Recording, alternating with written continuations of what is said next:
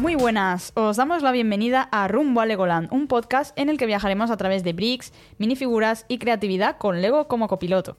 Yo soy Saida Herrero y me acompaña Ángela, muy buenas. Hola Saida, ¿qué tal? Bueno, Ángela Ibáñez, perdón. Sí, bueno. Y mm, bueno, a ver, si queréis saber un poquito más sobre mm, de qué va este programa y qué es lo que estamos haciendo aquí, podéis escuchar el tráiler que ya está disponible eh, como capítulo cero. y, y, bueno, ahí contamos un poquito más en profundidad mmm, por qué nos decidimos y nos lanzamos a hacer este podcast. Eso, y así ya pues nos conocen un, un poco mejor y, y, aquí ya en realidad pues bueno, vamos un poco más al grano de lo que sería este programa en el que vamos a conocer un poco cómo nació todo, el, el origen familiar y, cómo surge también el nombre de, de Lego. Y es que realmente la, la, historia de Lego en realidad tiene como muchas aristas porque es como desde su nacimiento, que además está muy relacionado con la madera antes de llegar al plástico, que también el tema de los juguetes antes de lo que son bricks de construcción, diferentes etapas por las que ha pasado la marca y cada uno de estos puntos en realidad merecen un, programa para, para, verlos con más detalle. Así que lo que vamos a hacer con este es como inaugurar una sección de historia del Lego eh, y ya en cada parte iremos tratando pues un poquito más de cada cosa. Pero bueno, tampoco es que todos los episodios sean de historia del Lego, es decir, vamos a tener episodios de todo tipo. Eh, tendremos los de historia del Lego, pero los vamos a intercalar con entrevistas, con análisis de set y bueno, otros temas que nos puedan parecer interesantes. Eso es, y ya vamos con lo que es el punto de partida y esta primera parte de Historia de Lego, de carpintería a juguetería, nace Lego.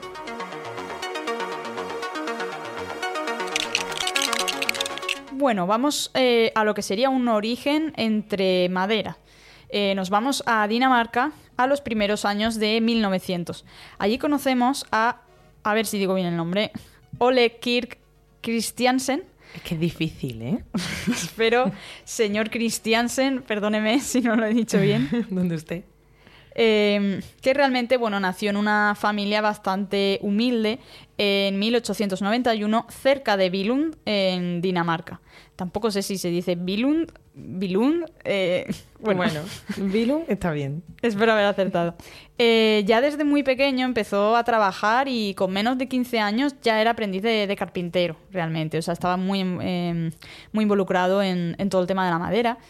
Y eh, ya en 1916, después de que ya consiguió ahorrar un dinerito, eh, ya abrió eh, una pequeña carpintería en Billund, en Dinamarca. Este taller pues fabricaba diferentes productos para la construcción del hogar, diferentes cosas, todo relacionado con la madera y además con, con cierto éxito. y ya hay que hacer también, también aquí un matiz en que desde entonces y hasta los primeros años 20 tuvo cuatro hijos. Esto es importante porque, bueno, luego uno de sus hijos eh, estará muy metido en el negocio familiar. Eh, estos hijos fueron eh, Johannes, Carl George, Ger Gerhard, que también los nombres de Qué verdad. Nombre muy complicados todos, todos. y, y Gottfried, ¿vale? Espero haberlos dicho todo bien. Este Gottfried sería el que después seguiría los pasos de, del padre. De hecho, eh, por ejemplo, pues sería él el que tendría la idea de Lego System in Play en plan en 1954, que es esa idea de utilizar los bricks de Lego como un juego en sí mismo. O sea, esa idea de que todos los elementos encajaran eh, y de que se pueda utilizar de diferentes formas, que puedas mezclar un set antiguo con uno moderno, que todas las piezas encajen. Esto ya le dedicaremos un, un programa específico para hablar del Lego System in Play, de ese origen específico del juego, que por supuesto es clave en la historia de Lego y a día de hoy es algo que sigue totalmente vigente. Entonces, eh, llegamos a 1924 y dos de estos cuatro hijos que, que, hemos comentado, jugando con cerillas y demás, al final la lían y acaban prendiendo fuego a lo que es la casa familiar y la carpintería, que era la liaron parda, vamos. Bastante. Muchísimo. O sea, la casa familiar y la carpintería. Claro, todo, todo. En o sea, es que lo, lo, tenían todo compacto, que al final, pues bueno, tiene sus ventajas, no llegaban tarde al trabajo, pero... Pero, mmm, pero la quemó las dos cosas también. Eh, entonces, esto, claro, obviamente supone un duro golpe, tanto familiar como al negocio, pero también supone una oportunidad eh, de comprobar el carácter de supervivencia que tenía Ole Kirk. Eh, es algo que veremos a lo largo de la historia del ego en general, eh, cómo vuelve a construirlo todo, incluso aprovecha para ampliarlo, y cómo es esa idea de, oye, me, me, me llueven palos, pero yo eh, no solo me levanto de esto, tipo ave fénix, ¿sabes? Eh, y encima mm, va a darte paso a, venga, voy a cambiar a otra cosa. Claro que además es justo lo que, lo que pasa también con la crisis de la Gran Depresión, ¿no? Porque llegamos justo a, pues a los años finales de los años 20 surge pues la crisis del 29, que bueno, por poner un poquito en contexto, en, justo en 1929, mm, debido a la superproducción industrial eh, que había en ese momento, la Bolsa de Valores de Nueva York mm, registra pues mm, la mayor caída eh, hasta la fecha, ¿no? Y esto provoca una crisis bancaria en todo Estados Unidos, pero como si fuese un virus letal, se extiende al final por todo el mundo, ¿no? Y eso incluye a Europa y también a Dinamarca, que es donde mm, tenemos, eh, donde está ocurriendo nuestra historia, ¿no? Que estamos contando. Y, mm, y, bueno, hay que tener en cuenta que estamos ante un escenario pues de crisis total, una situación muy drástica de desempleo, que además trajo mucha hambre, fuertes también convulsiones políticas, mm, etcétera, ¿no? Y justo en, esa década, ¿no? en la década que empieza, la década de los 30, eh, es cuando el negocio de, del ego, ¿no? el origen del negocio de Ole, eh, pues mm, como la mayoría de los negocios del país, se, ve súper afectado por la crisis. Empiezan a disminuir los encargos mm, y las cifras no cuadran. Y, pero justo en esta época es cuando empiezan a... Mm, como has dicho tú, a resurgir como eh, una ave fénix. Y aunque en ese momento ellos fabricaban pues pequeños artículos para el hogar, como escaleras, tablas de planchar, taburete o soporte para árboles de Navidad, es aquí cuando va a empezar a reconducir el negocio hacia otro sitio. Eso es, ¿sabes? Es como esa especie de, oye, esto no está funcionando, que, que en realidad a partir de las crisis, ahora se me, se me está ocurriendo que a partir de las crisis eh, es algo que hemos visto, por ejemplo, eh, la última crisis así más fuerte que, recordamos y que todavía vivimos algunos coletazos es la crisis sanitaria de 2020. Ya hubo muchos negocios que en ese momento se veían obligados a quedar separados y en lugar de parar, viraron su producción a fabricamos mascarillas, fabricamos otras cosas, hacemos no sé qué.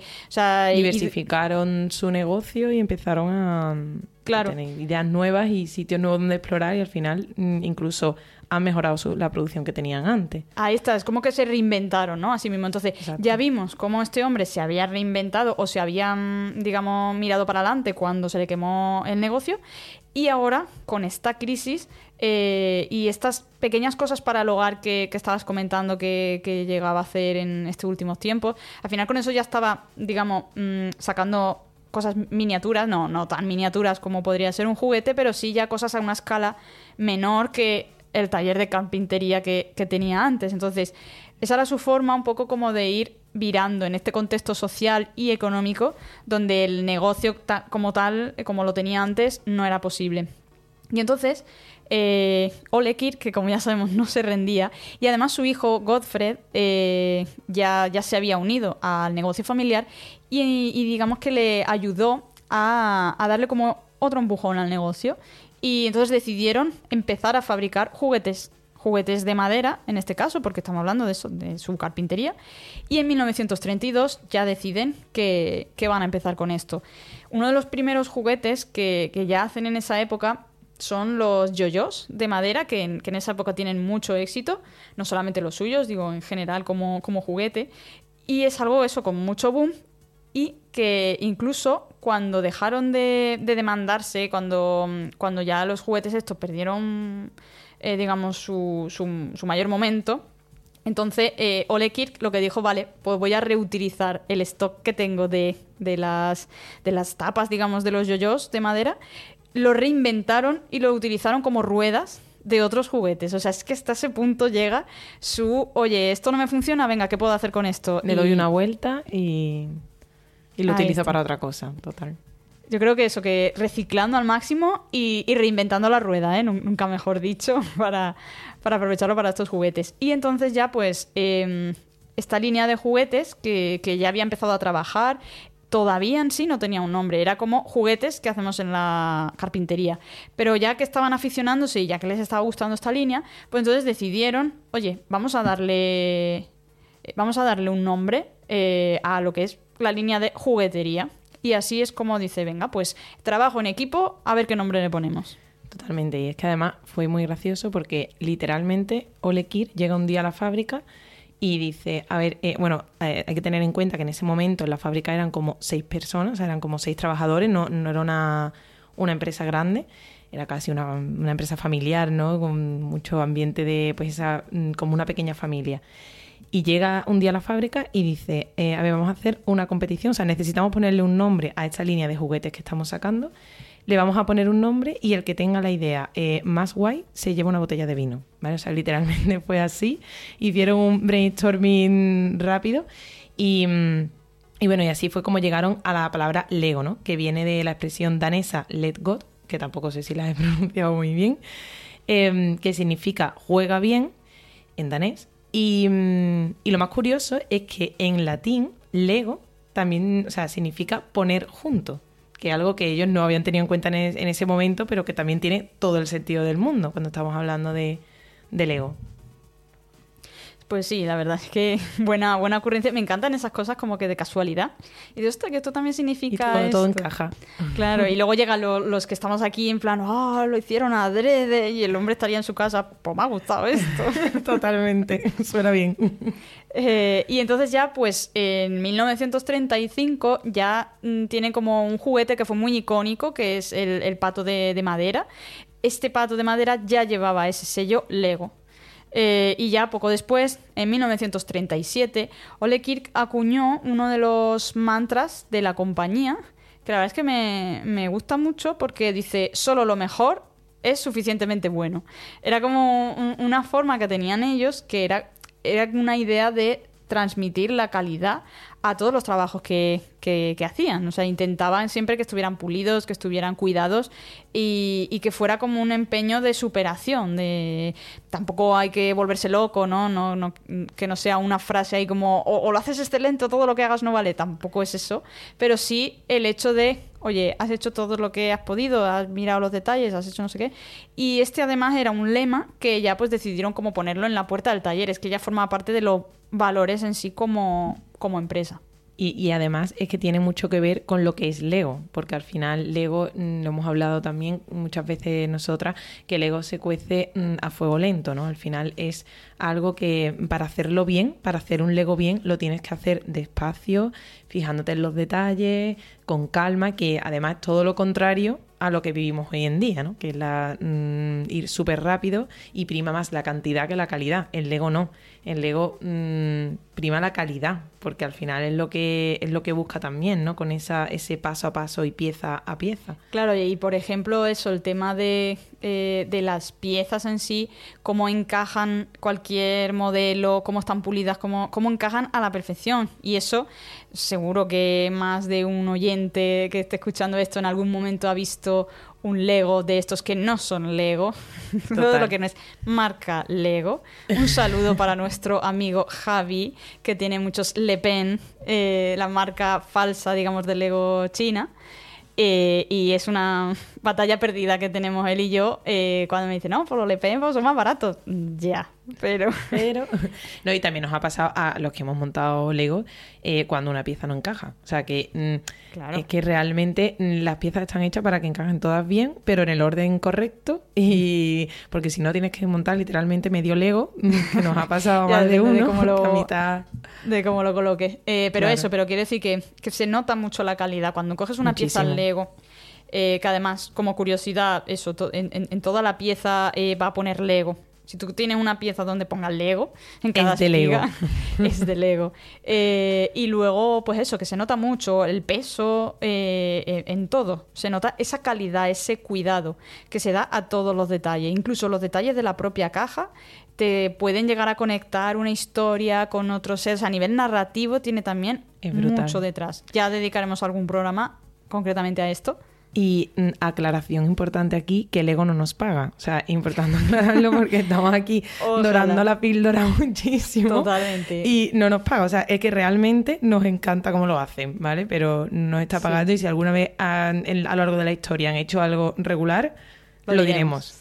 Eso sí, Bu- buen apunte ese, no se me había ocurrido, pero es verdad, esto no es un, un podcast de un branded content, ni es eh, que Lego esté patrocinando esto. Ojalá. Ojalá. El día que eso ocurra, lo diremos, diremos, este es un programa patrocinado por Lego.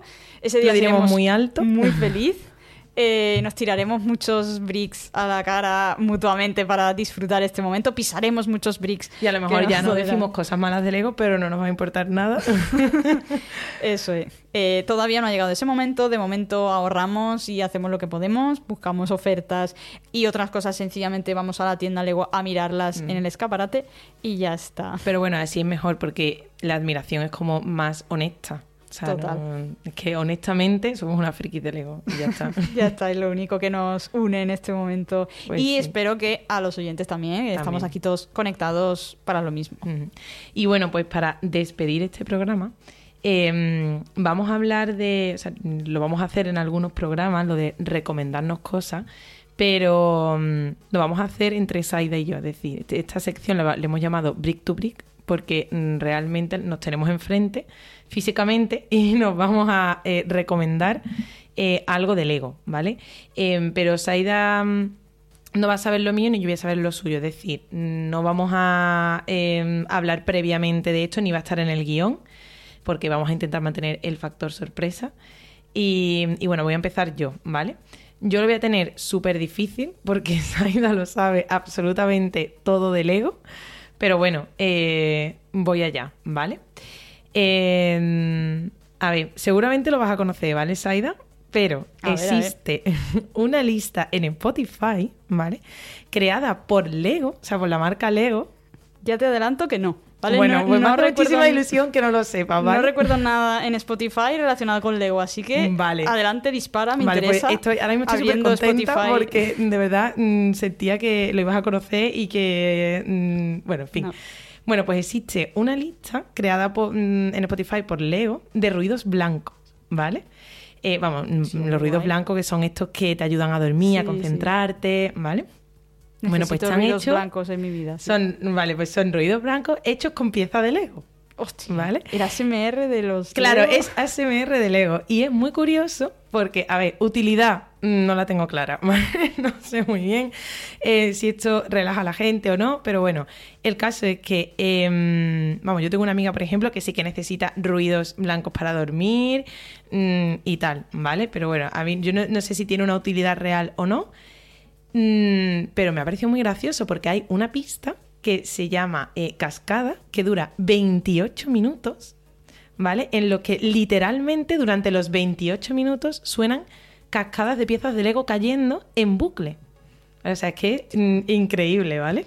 Y, bueno, no es una recomendación para nada útil porque probablemente nadie lo vaya a escuchar mm, o más allá de por curiosear, pero me ha parecido muy, muy interesante y tengo un punto porque no la conocías, así que No, ti- tienes muchos puntos Tengo porque muchos no, puntos. no conocía eso. estoy Es más, contenta. vamos a hacer un parón porque yo no sé si los demás lo conocían, pero vamos a hacer un parón y vamos a reproducir alguno de estos. Vamos a Eh, reproducir esa, esa por cascada. favor, yo quiero que escuchen la cascada. A ver, a ver cómo suena la cascada.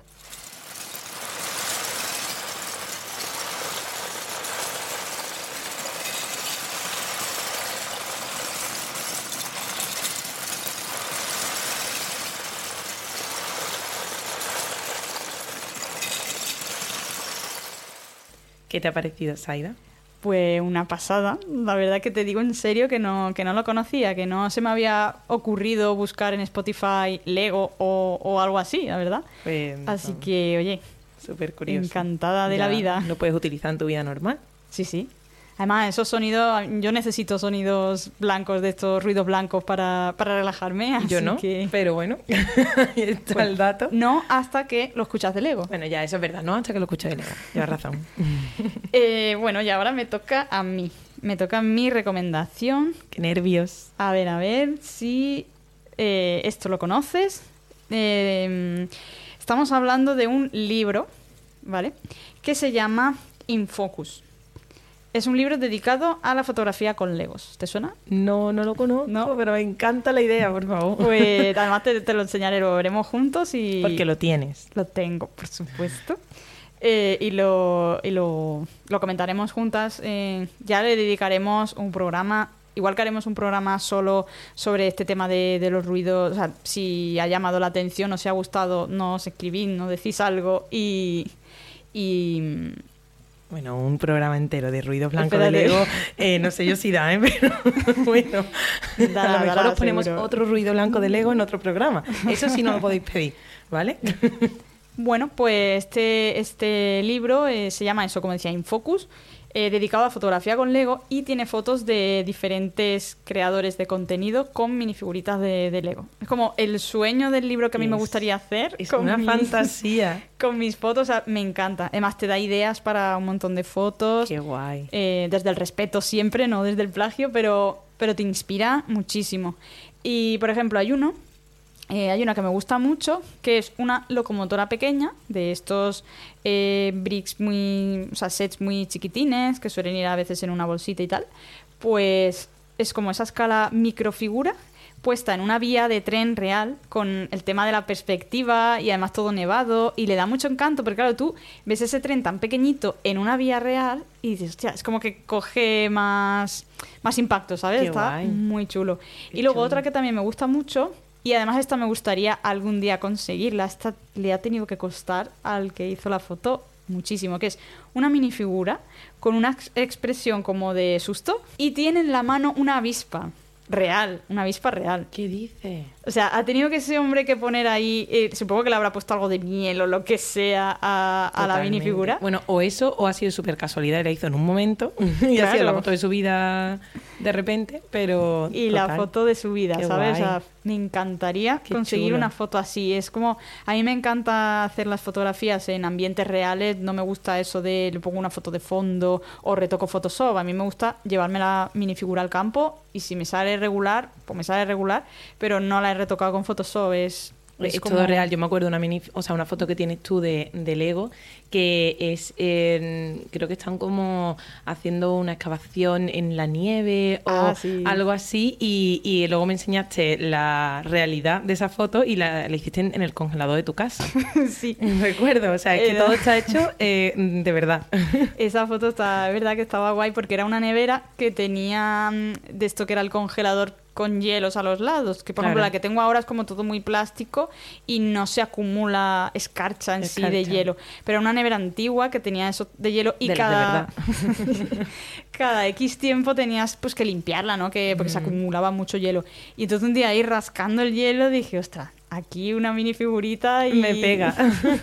Quedó, quedó guay. Pues eso, pues esta foto em, con esa expresión de susto y una avispa real, me encanta, es una, una pasada. Y luego hay otras fotos que además viene ese making. Por ejemplo, cuando, cuando subía mm, al Instagram de, de aprovecho así, spam, eh, seguidnos en Instagram, en Rumbo a Legoland. Por em, favor. ahí está la foto, en unas fotos anteriores.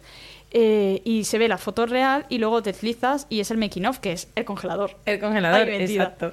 Pues este libro también está muy guay porque algunas fotos, no todas, pero algunas tienen ese making of. Ese y a lo mejor ves que están en la calle, pero que han puesto como pequeños focos y cosas para hacer la foto. Está muy chulo. Em, y nada, eso pues tiene 160 páginas y va exhibiendo em, imágenes de diferentes fans fotógrafos que vienen de las comunidades de Brick Central y Stacking Plastic, que son como dos comunidades, ya hablaremos en algún programa de ellas, comunidades bastante grandes, sobre todo en, en Estados Unidos y demás, hay mucha comunidad de Lego. En España no es tan frecuente así como grupos, pero bueno, ya está este podcast aquí para unir Empezarlo, claro. Que esta es la Eh, semilla de... que hay cosillas, hay alguna asociación también a la que entrevistaremos en algún momento. Si al final aquí la idea también es eso, ir dando voz a coleccionistas, a si, si llega algu- alguien que nos escuche y que se dedique le a algo de apetezca, Lego, Claro. que nos diga. Que nos cuenten. Y bueno, hasta aquí este primer programa. Ya nos hemos hecho dos recomendaciones, además muy guay porque no las conocíamos. Esto es riguroso directo, ¿eh?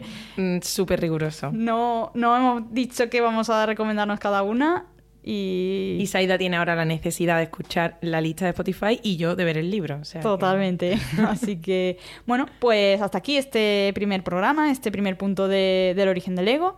Y ya pues seguiremos con otro programa próximamente. Seguidnos en Instagram. y escuchadnos. bueno, hasta la próxima. Hasta luego. Hasta luego.